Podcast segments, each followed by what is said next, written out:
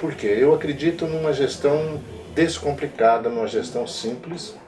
E o, que, numa... o, que, o que é isso, essa gestão? Como é que você vê? Como...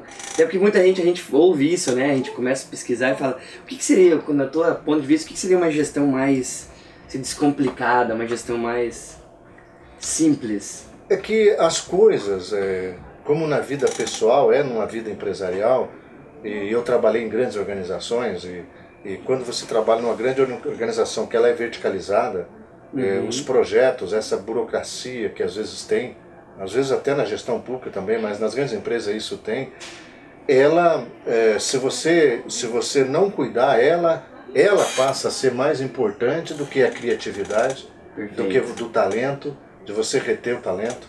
Muitas pessoas me perguntam aqui, ah, cara, vocês têm uma rádio AM, como é que vocês disputam com a FM? Como é que surgiu o portal da Banda B com hoje quase 5 milhões de acesso, de acesso. único, 25 milhões de page views?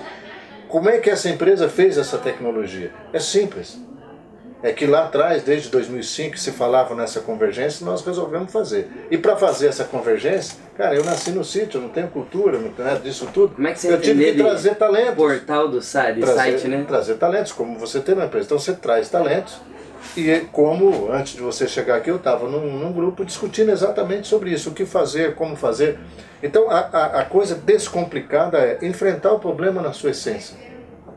E muitos problemas ele não existe. Ele está na cabeça do gestor, ele está na cabeça do gerente, ele está na cabeça. E na verdade, na prática, se você olhar, ele não existe. Verdade. Perfeito. Ele não existe.